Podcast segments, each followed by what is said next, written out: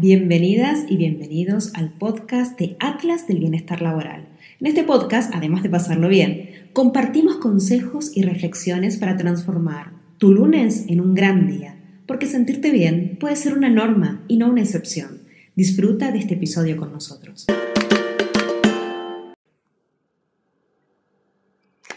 Hola, muy buenas. Buenas tardes, ¿cómo están? ¿Cómo están todos? Tardes por acá, no sé Sí. cuándo lo estarán escuchando. Nosotros es de tarde. que sepan que es de tarde. Hoy merienda, hoy tocó merienda, no tocó desayuno, hoy tocó merienda. Así es. Y nada, a mí eh, hay una cosa, ¿no? Que no le decimos nunca y a mí me gustaría empezar a decirla. Lina, con ¿Qué tu lo que- permiso. ¿Pero qué es lo que querés confesar en público? Con tu Me- permiso. es como que me da miedo, no sé qué vas a No, decir. no, no, no, no. Quiero decir que este podcast tiene el mejor, pero el mejor, el mejor, el mejor, el mejor de los patrocinadores, que es el Atlas del Bienestar Laboral. Así es.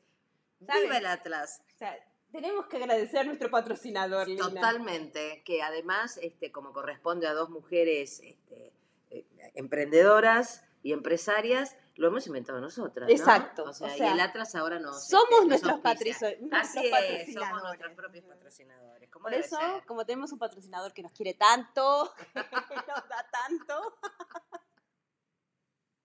no, no podemos no nombrarlo. Y es que no nos quedamos esperando, directamente lo hacemos. Exacto. No, y veo que o sea, van pasando los, los podcasts, los episodios, y no, nunca lo, nom- o sea, no lo decimos. Digo, Es no- verdad. No nombramos a nuestro Bueno, patrocinador. Pobrecito el Atlas, pobrecito no, que es fantástico, pero aparece en la, en la, Sí, en la sí, sí. portada. Le ponemos el, le pone, aparece el logo. Es verdad. Pero es nuestro patrocinador. Bueno, a ver. El podcast anterior tuvimos un tema de tiempo. Gestiona tu energía y no tu tiempo. Eh, sí, sí, tuvimos un tema de tiempo y lo hicimos y dijimos, nos quedan temas por Con poner. vínculos nutricios. Claro, por eso. Ah, Dijimos- ya, estaba asustada. Sí, le estaba haciendo algunas caras así. No, no, Me no. equivocado. No, no, no. No. Hablamos de vínculos nutricios y lo que sí dijimos es, ay, es que no nos da el tiempo, es que Ah, esto claro. es muy largo, ¿Verdad? es que tenemos un montón de cosas para decir y no sé qué. Entonces dijimos, va, va, basta. Tenemos un montón de cosas para decir, vamos a alargarlas, como acá nuestro patrocinador nos deja que nosotros cambiemos la escaleta. Dijimos, vamos a hacerlo a la próxima, el próximo episodio. Ningún que en algún otro episodio retomaremos. No, No, no. vamos al próximo Todo, todo. directamente. Y también la nota en LinkedIn. Exacto. Ah, eh, hay una, nota- una nota que tiene su segunda parte, ¿no? duplicamos, claro. duplicamos tema porque entendemos que este es un tema que es sumamente importante en este momento, que tiene diferentes aristas Sí, además. muy complejo. ¿Sabes? Porque tienes la parte personal, la parte con tu compañero, la parte con tu jefe, la parte con la empresa. Es que como son como tantas etapas, ¿no? Yo me acuerdo como una Sí, milhoja. Sí, ¿Vieron? O sea, exactamente. una, otra, otra, otra. Mi psicólogo diría, son las capas de la cebolla. Bueno, Sí. es como si fuese las capas de la cebolla o la Sí. milhoja o lo que te imagines. Y pero- además eh, quedará para otro episodio todo lo que todo lo que atañe a la comunicación con uno mismo. Uf, Ahora no lo vamos a tratar, pero digamos nosotros con nosotros mismos, nuestras voces internas, la que nos da permiso, la que no nos da permiso, esa es otra dimensión de Sí. vínculo, vínculo con uno mismo. Bueno, que ya la abordaremos. Por ahora Sí. estamos en vínculos con los otros, ¿sí? sí. ¿Cómo hacemos para mantenernos en niveles nutricios o al menos neutros? Entonces, eh, el podcast de hoy, si bien tenemos un patrocinador, a mí me gustaría, con tu permiso, Lina, Pero si me ¿cómo puedes dar no? otro permiso, Pero Más. ¿cómo no? Pero tiene permiso. eh, ahora voy a empezar con una, con una nueva sección que es sección saludos. Este podcast se lo dedico, mañana es el cumple de Máximo, mi hijo, le envío un saludo a Máximo, esta plataforma que me he inventado, le envío un saludo a Máximo. Pero además de enviarle un saludo a Máximo, a mí sí, a lo que no hemos hecho nunca, me gustaría dedicar este podcast a alguien hoy. Muy bien.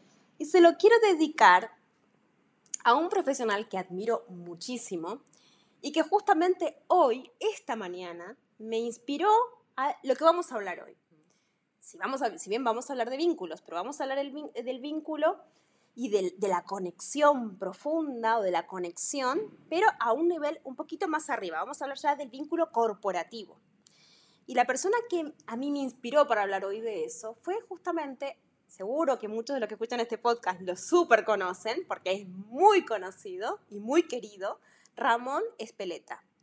Ramón, esto va para ti. Te voy a enviar este podcast porque lo vas a, lo vas a escuchar y te, te, vas a reír mucho y te vas a acordar mucho justamente de lo que planteaste hoy en LinkedIn, ¿no? Una de las cosas que planteaba hoy Ramón era, oye, tenemos que hacernos muchos planteamientos desde recursos humanos sobre cómo hacemos para generar conexiones con las nuevas generaciones. Mm. O sea, estamos en un momento en el cual están conviviendo varias generaciones dentro de una misma institución, dentro de una misma organización y varias eh, generaciones con gafas totalmente diferentes. Es como que algunos están eh, con las gafas de leer, otros están con las gafas de sol y otros están con las gafas de realidad virtual. claro. Y entonces... y otros con multifocales. Y otros con multifocales. Entonces, claro, en este mundo de gafas diferentes, mm. tenemos que hacer que la organización funcione. ¿Cómo hacemos sin herirnos, creciendo juntos? ¿Cómo hacemos para crear esa sinergia? Entonces, a mí lo primero que, que, que uno dice es, qué cosa, ¿no? Nos cuesta relacionarnos con el otro cuando en realidad somos seres sociales. Mm. nos reímos porque decimos, este es el eslogan que dice todo Dios. Todo un postulado. Pero claro, sociales si uno se, da cuenta y dice, mira, vamos a mirar las otras especies, ¿no? Somos la única especie mm. que necesita la matriz social para poder seguir viviendo. O mm. sea, nacemos totalmente indefensos, no es como el caballito, ¿no? Que nace, un, un poquito más, la madre lo empuja y ya empieza a caminar. Mm. No, aquí nosotros nacemos y si no viene alguien a lavarnos, comer, con, darnos de comer y, sobre todo darnos afecto, estamos muertos. Sí, literal. Estamos muertos. Es decir, que en nuestro ADN la necesidad de conectar ya está. Entonces, lo complicado es cómo si tenemos esa necesidad en nuestro ADN de conectar, no somos capaces mm. o nos cuesta tanto generar relaciones mm. sanas en entornos en donde competimos, sobre todo. Es que es por eso precisamente es que no, olvidemos que hasta hace muy poco y todavía muy vigente el paradigma competitivo sigue eh, dividiendo a la gente en vez de juntarla. Exactamente. Quizás si cambiásemos eso y dejásemos de pensar que competitividad es competencia, seríamos capaces de poder unir intenciones, diferentes intenciones, o respetar las intenciones de otro, e ir por un bien común. Pero ya ir por un bien común, eh, seguramente algunos, los que son de la generación X sobre todo, dirán, de X para arriba, ¿eh? dirán, ah, Cintia, pero esto por ir por un bien común, si hemos ido siempre por un bien común, ¿no? Nos hemos, pero a ver, todos los que somos consultores, mm, nos hemos cansado de armar misiones y visiones para nuestros clientes y trabajar la alineación en la misión y en la visión, pero quizás eso ya no sirve. Eh, no, es que ahora el, el, que, el que necesita el bien común, ese ser que forma parte de esa comunidad, es un otro que pertenece a otra generación. Entonces ya no es un bien común como era hace 20 años atrás, es un bien común súper colorido, con distintas aristas, con distintos matices. diferentes bienes comunes. Claro, diferentes bienes comunes, porque digamos, los centennial, los millennial, los las X, los baby boomer, baby boomer devenidos en Silver Generation. Wow. Y todos compitiendo en el mismo espacio por la misma porción de conocimiento o la misma porción de reconocimiento, diría, más que de poder, no, no, no quiero hablar de eso, pero sí de reconocimiento. Y es difícil porque es como cuando uno va a otro país y no entiende de qué se habla. Y esto es lo que nos pasa, por eso no podemos terminar de construir el bien común en la organización, porque cada uno, como en Babel, habla un idioma diferente. Y yo creo que mi idioma es el que vale o el que sirve y que el otro está en proceso o está en camino, esto dificulta bastante, bastante prejuicioso. Quizás eh, la clave está en poder mantener idiomas diferentes, pero todos tener un traductor automático. Mm, qué bueno, me encantó eso. ¿eh? Em, Pensaba justamente en YouTube.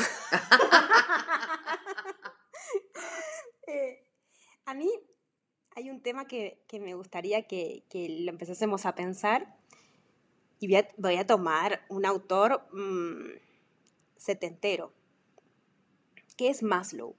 Mm. ¿Quién no conoce la pirámide de Maslow? Todos las conocemos a la pirámide de Maslow. O sea que va a ser muy simple de entender esto. Si uno se fija en la pirámide de Maslow, ves que tienes abajo, ¿no? Las necesidades fisiológicas y las de seguridad. Y luego ya tenés amor y pertenencia. Pertenencia. O sea, para mí la palabra está en pertenencia. Total. Luego tienes autoestima y luego tienes autorrealización o trascendencia personal, como la quieras llamar. ¿Qué, nos ocurre? O sea, sabemos que si somos seres sociales, el tema de la pertenencia es fundamental. Total. Es tan fundamental, pero tan fundamental, que si tú analizas los 10 botones de venta que hay en neuromarketing, uno de ellos y uno de los más potentes, más de control, poder, es pertenencia. Mm. explícame, explícame eso, ¿qué son los botones de venta? Mira, cuando tú quieres, o sea, los seres humanos en realidad parecemos complejos. Pero somos más básicos de lo que nos imaginamos. más básicos de lo que quisiéramos, claro, ¿no? Que nosotros queremos ser complejos, ramificados y después somos muy fácilmente manejables. Esto como decimos, es que mi agenda es súper compleja, ¿sabes? Y por ahí es que te pasas ocho horas con la misma tarea.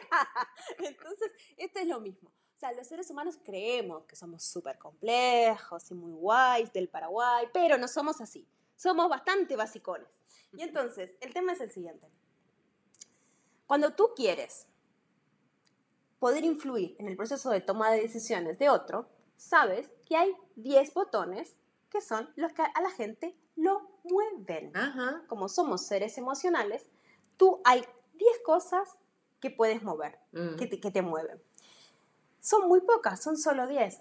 Control, poder, dominio, trascendencia, trascendencia en plan legado, ¿eh? O sea, mm. yo que tengo hijo, la prole, la mm. familia, mm. Eh, el otro es pertenencia. Entonces, claro, tú sabes que cuando estás vendiéndole a alguien algo, vas a ir tocando de a poco diferentes botones a ver dónde, está, dónde salta. O cuando tú haces una pregunta de, ¿por qué te interesa esto? ¿Cuál es tu problema? O sea, que los consultores dicen, bueno, a ver, contame un poco, ¿cuál es la situación que tienen ustedes? Y entonces el cliente te empieza a contar, vos ya sabes por dónde vas a mm. ir en función de lo que él te está diciendo. Uno es lo que él te cuenta, que es el problema de la organización, y otro es lo que tú lees de esa persona, porque quien te compra es el con quien estás. Entonces tú tienes que saber leer a eso.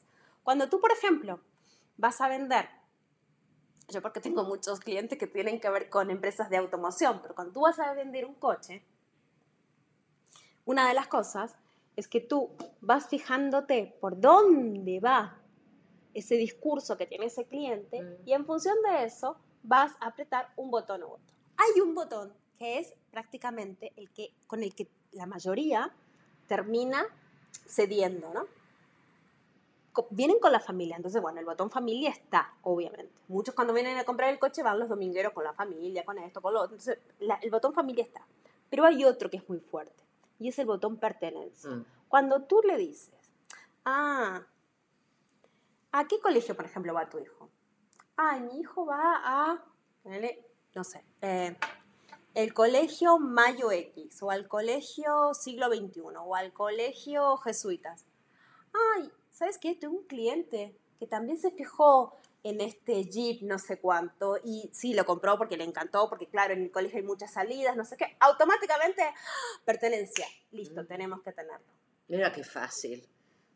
Es solamente poder tocar uno de esos diez, pero hay uno que sobresale entre todos, que la mayoría está, que es pertenencia. La mayoría es pertenencia. O sea, el hecho de pensar de me lo voy a perder. Pero esto no es algo que viene de, ay, ay, ay, ay, ay, pero qué poco seguro estos padres cuando se podrían haber comprado el Fiat 500 y decidieron comprarse el Jeep, si un coche es un coche, eso dice uno de afuera, eso dice uno de afuera. Mm.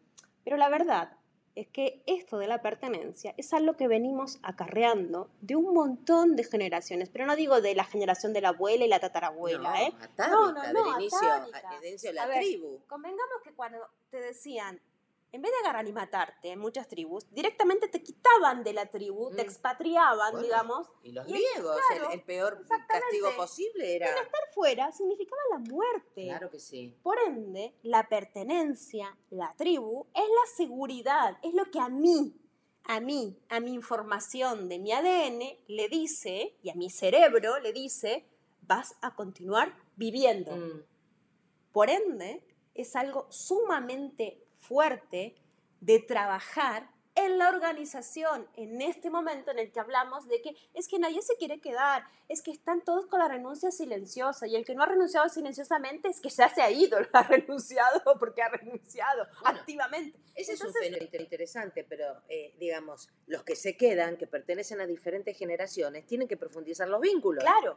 Entonces, hay un punto que a mí me, me gustaría comentar y es que hace un tiempo, más o menos fines del siglo XIX e inicios del siglo XX, pero más siglo- fines del siglo XIX, sí. Sí, fines del siglo XIX, por ahí hasta mediados del XX, había instituciones muy fuertes. O sea, el trabajo era para pirámide de Maslow abajo, o sea, Mm. para comer, digamos. Claro. Para comer, para vestirnos, para Sí. salir, para, ni Los para dos- salir, para dos comer y para vestirnos. Y el techo, digamos, Claro. nada más. Sí. Pero todo lo que era amor y pertenencia estaban en otro sitio. Amor y pertenencia en la iglesia, por ejemplo. Mm, Amor y pertenencia en el ejército. mm. Pero todas estas instituciones, donde nosotros antes teníamos el amor y pertenencia, ahora están en gran decadencia. Mm. Entonces, como están en gran decadencia, ¿qué hace nuestro cerebro? Nuestro cerebro dice, a ver, espera, porque yo Busca amor y dónde. pertenencia Claro. necesito buscarlo en algún sitio. A ver, amor y pertenencia, ¿dónde, dónde, dónde, dónde va? A ver, el colegio de los nenes, vale, sí, pero esto es muy poco tiempo, porque esto es un touch and go, voy, lo busco, por ahí alguna reunión de padres o alguna salida con los... entonces, ahí no. Vale, en el gimnasio, mm, no, en el gimnasio solamente son pocas horas. A ver, ¿dónde paso muchas horas para poder cumplir con mi amor y pertenencia? En el curro, en el trabajo, es ahí. Mm. Entonces, claro, ¿qué está, ¿qué está pasando? Que como es en el curro, en el trabajo, mi nivel de exigencia es distinto. Y yo lo que quiero ya no es solo que tú a mí me des el salario para que yo pueda pagar la comida y para que pueda pagar el techo. Yo lo que quiero es que yo aquí pueda establecer relaciones donde me sienta seguro, me sienta que pertenezco y pueda crecer personalmente. Y aquí, vuelvo a una institución, con la iglesia hemos topado, ¿no? Ujú, ujú. Porque claro, venimos de gente que quiere esto, que es buenísimo que quiera esto, y que se topa con organizaciones que siguen con el mismo paradigma de inicios del siglo XXI, final del siglo XX, donde teníamos que alinearnos con la misión de la empresa. Entonces, claro, y uno lee la misión de la empresa y dice, ay, pero esto no me representa en nada.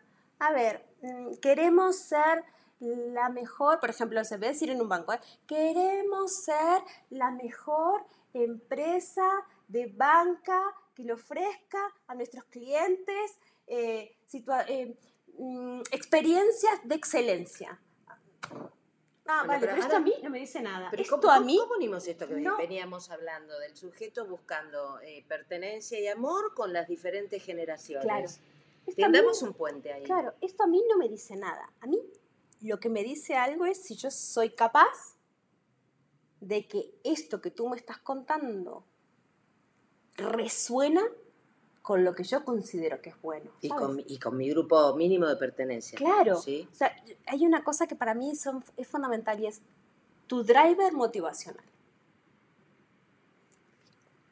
¿Mm? El, Vínculos. el- el driver motivacional, cuando yo encuentro a otros que tienen el mismo driver que yo, las mismas motivaciones, las mismas aspiraciones, es interesante porque yo formo comunidad, ¿no? El Y- vínculo. Y, y puedo formar este, estos vínculos nutricios en el trabajo. Creo que muchas veces Esto lo encontramos en, en personas que pertenecen a distintas generaciones, diferentes de la nuestra, que por un tema de prejuicio no nos tomamos el tiempo de, de- de indagar cuál es el punto de contacto que tenemos. Porque cuando hablamos de convivencia intergeneracional en el trabajo, en general las generaciones dicen de las, de las otras generaciones que no comparten valores. Y esto no es real. Lo que no es compartido es la manifestación del valor, Exactamente. que es bien diferente. ¿eh? Totalmente. Entonces se expresa de otra manera el valor compromiso en la generación Z que en la generación Y, que en el- la generación baby boomer. Pero el valor sigue estando. Son las conductas las que se han modificado de generación en generación, producto de la cultura y de todos los eventos que han ido viviendo las nuevas generaciones, que lo que han hecho es que se replanteara mucho tema de fidelidad y sentido de vida. Eh, y volvemos al punto de, la, de, ¿no? de que todos queremos estar en amor y pertenencia en la organización, pero que ahora, si no hace sentido, me lo voy a buscar a otro lado. Por eso no puedo fidelizar el talento. Exacto. O sea, yo cómo voy a estar en amor y pertenencia si eh, en realidad esta organización lo que están haciendo o la forma que tiene de gestionar va en contra de mis valores. Exacto. Es claro. autocrática, Sí. eh, es- son, tienen un, un comportamiento muy autoritario, Mm. eh, es demasiado tradicional, tiene una gestión del miedo. ¿Por qué? ¿Cómo hago yo para resonar aquí? No Mm. resueno, no resueno. Entonces, sí, lo que tenemos que empezar a buscar es, por un lado, puntos en común. Por otro lado, ser capaces, desde recursos humanos, de tener un abanico muy, pero muy grande de lo que nosotros llamamos beneficios. No es lo mismo lo que me mueve a mí, a mi edad, a los 49 años, que lo que le mueve a una persona de 23, de 25 años, ni de 30, ni de 40, ni de 50, ni de 60. Nos mueven diferentes cosas. Entonces, sí es cierto que es necesario que podamos em, realizar beneficios a la carta. Y suena súper difícil. Yo sé que lo que yo te estoy planteando aquí te parece que es, ah, no, sí, es imposible, vale, fenomenal, beneficios a la carta, bueno, listo. Es el modelo allá, el de gestión de recursos en humanos. mundo, pero el ¿cómo hacemos para bajar esto a la realidad? Entonces te voy a dar una técnica súper simple, súper simple, como todo lo que damos aquí, técnicas simples de implementar. O sea que si no la implementas, tienes un problema, ¿eh? O sea, tienes un problema, Ya tienes después un del problema. ya podés estar planificando cómo Exacto. hacer esto. ¿eh? Mira, es tan simple como esto. Vas a darle a tu gente una hojita. Yo siempre digo una hojita. Pero vas a darle a tu gente una hoja o lo que quieras con una tabla. Tres columnas. Tablita de tres columnas. La primer columna.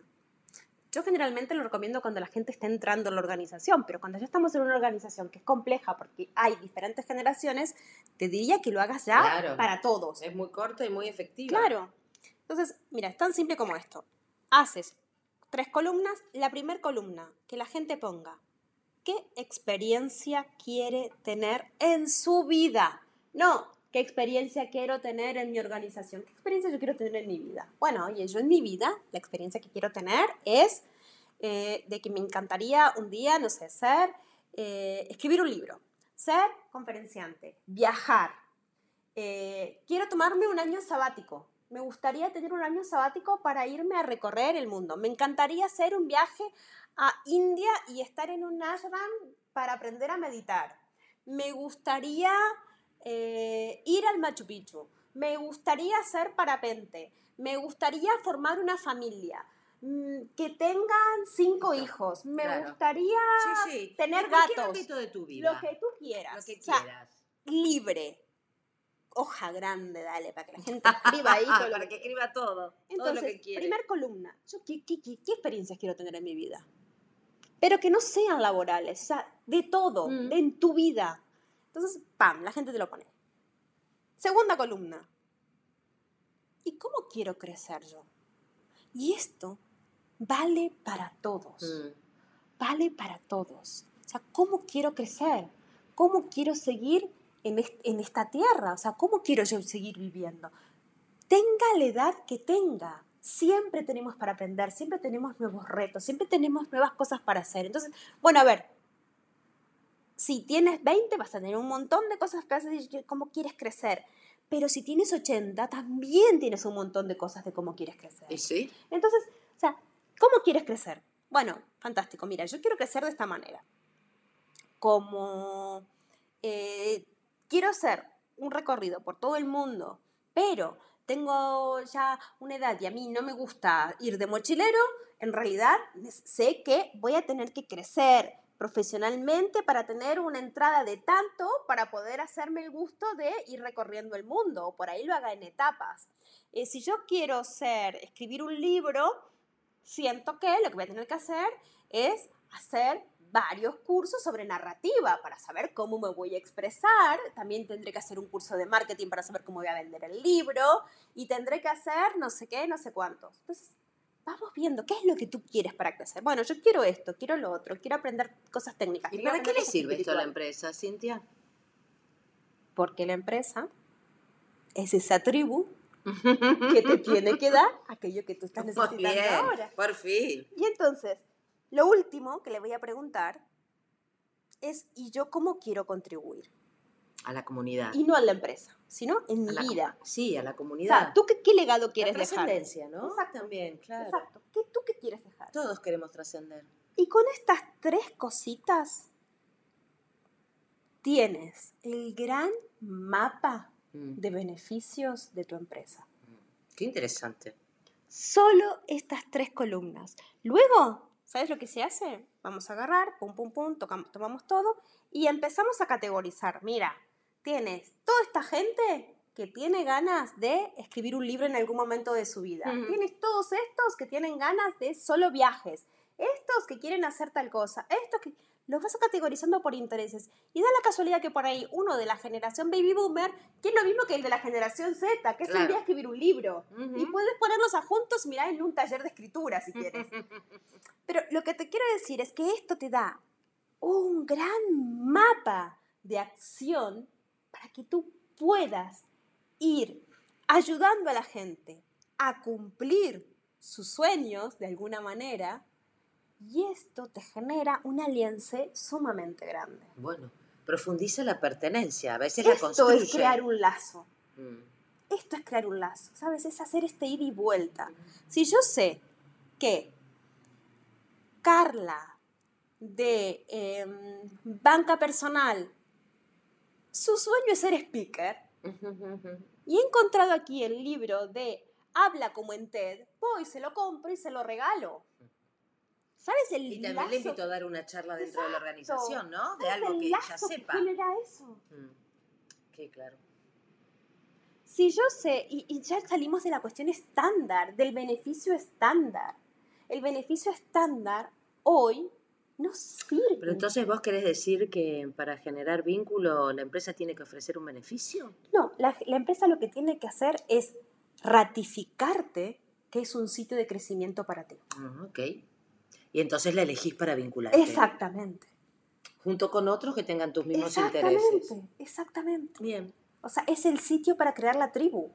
Pero hoy la oportunidad que tienen las empresas es enorme, enorme. O sea, cuando a mí me dicen estamos preocupados, yo digo, no, si desde afuera los consultores estamos más preocupados todavía, porque en realidad, cuando tú te pones a fijar, hay, una, hay un estudio que se hace, que es el estudio de confianza, que es el estudio de Edelman, que os lo voy a dejar el enlace para que lo puedan ver. En el estudio de Edelman es estupendo porque lo que dice es que justamente el barómetro de confianza dice que la gente en este momento de la sociedad confía más, no en lo que más confía, ¿eh? confía más Mm. en su empleador y espera más de su empleador que de una ONG. Pero mira qué notable. confía más en su empleador que en las empresas del mercado. Confía más en su empleador que los gobiernos. Mm. Confía más en su empleador que, los que en los medios de comunicación. Sí, todo eso sabía. Me llama la atención lo de la ONG. Sí. Llamativo. Llamativísimo. O sea, el 75% de la confianza está en el empleador y el 57% en la ONG. O sea, es Mm. impresionante. Sí, sí. Entonces, si tenemos esta oportunidad Claro. donde hay... la gente un- quiere la gente confiar, quiere- confía, quiere buscando- confiar. Es que la gente como se fue a la iglesia, digamos, Claro. como se fue a la iglesia, por Dios. Bueno, perdón. es la, Pero, la o sea, organización, es la organización axial del siglo XXI. Claro, En, la- en el medioevo, la organización axial, la que ordenaba la sociedad, era la iglesia. Y esto se trasladó, en el siglo XX se trasladó de la iglesia a la empresa. Entonces, eh, si tenemos esta oportunidad, pues aprovechémosla. Aprovechémosla y aprovechémosla hablando el idioma de la gente. Y el idioma de la gente es, yo, ¿qué quiero ser? O sea, yo por qué estoy aquí. Esto es lo que nos planteamos Mm. todos. Yo por qué estoy aquí, yo qué quiero sacar de esto, yo qué quiero ser. Y en ese, si yo puedo ser capaz de unir el qué quiere ser con el sitio en el que estoy, es la bomba. Y sí, Es la bomba. sí. Entonces, esta es la oportunidad, esta es la, la técnica que queríamos compartir con vosotros y que espero que la puedan poner en práctica y que espero que tengan unos resultados maravillosos. Cualquier duda, cualquier cosa que necesiten, estamos aquí. Claro que sí. Pues nada más. Nos vemos en el próximo. Bueno, nos vemos, nos escuchamos. Yo Sí. soy visual, entonces nos vemos. Siempre Sí, digo nos sí, vemos. Nos escuchamos en el próximo episodio. Gracias, chau. Cintia, hermoso Mil hoy, gracias. ¿eh? No, Precioso. Chau, chau. Saludos.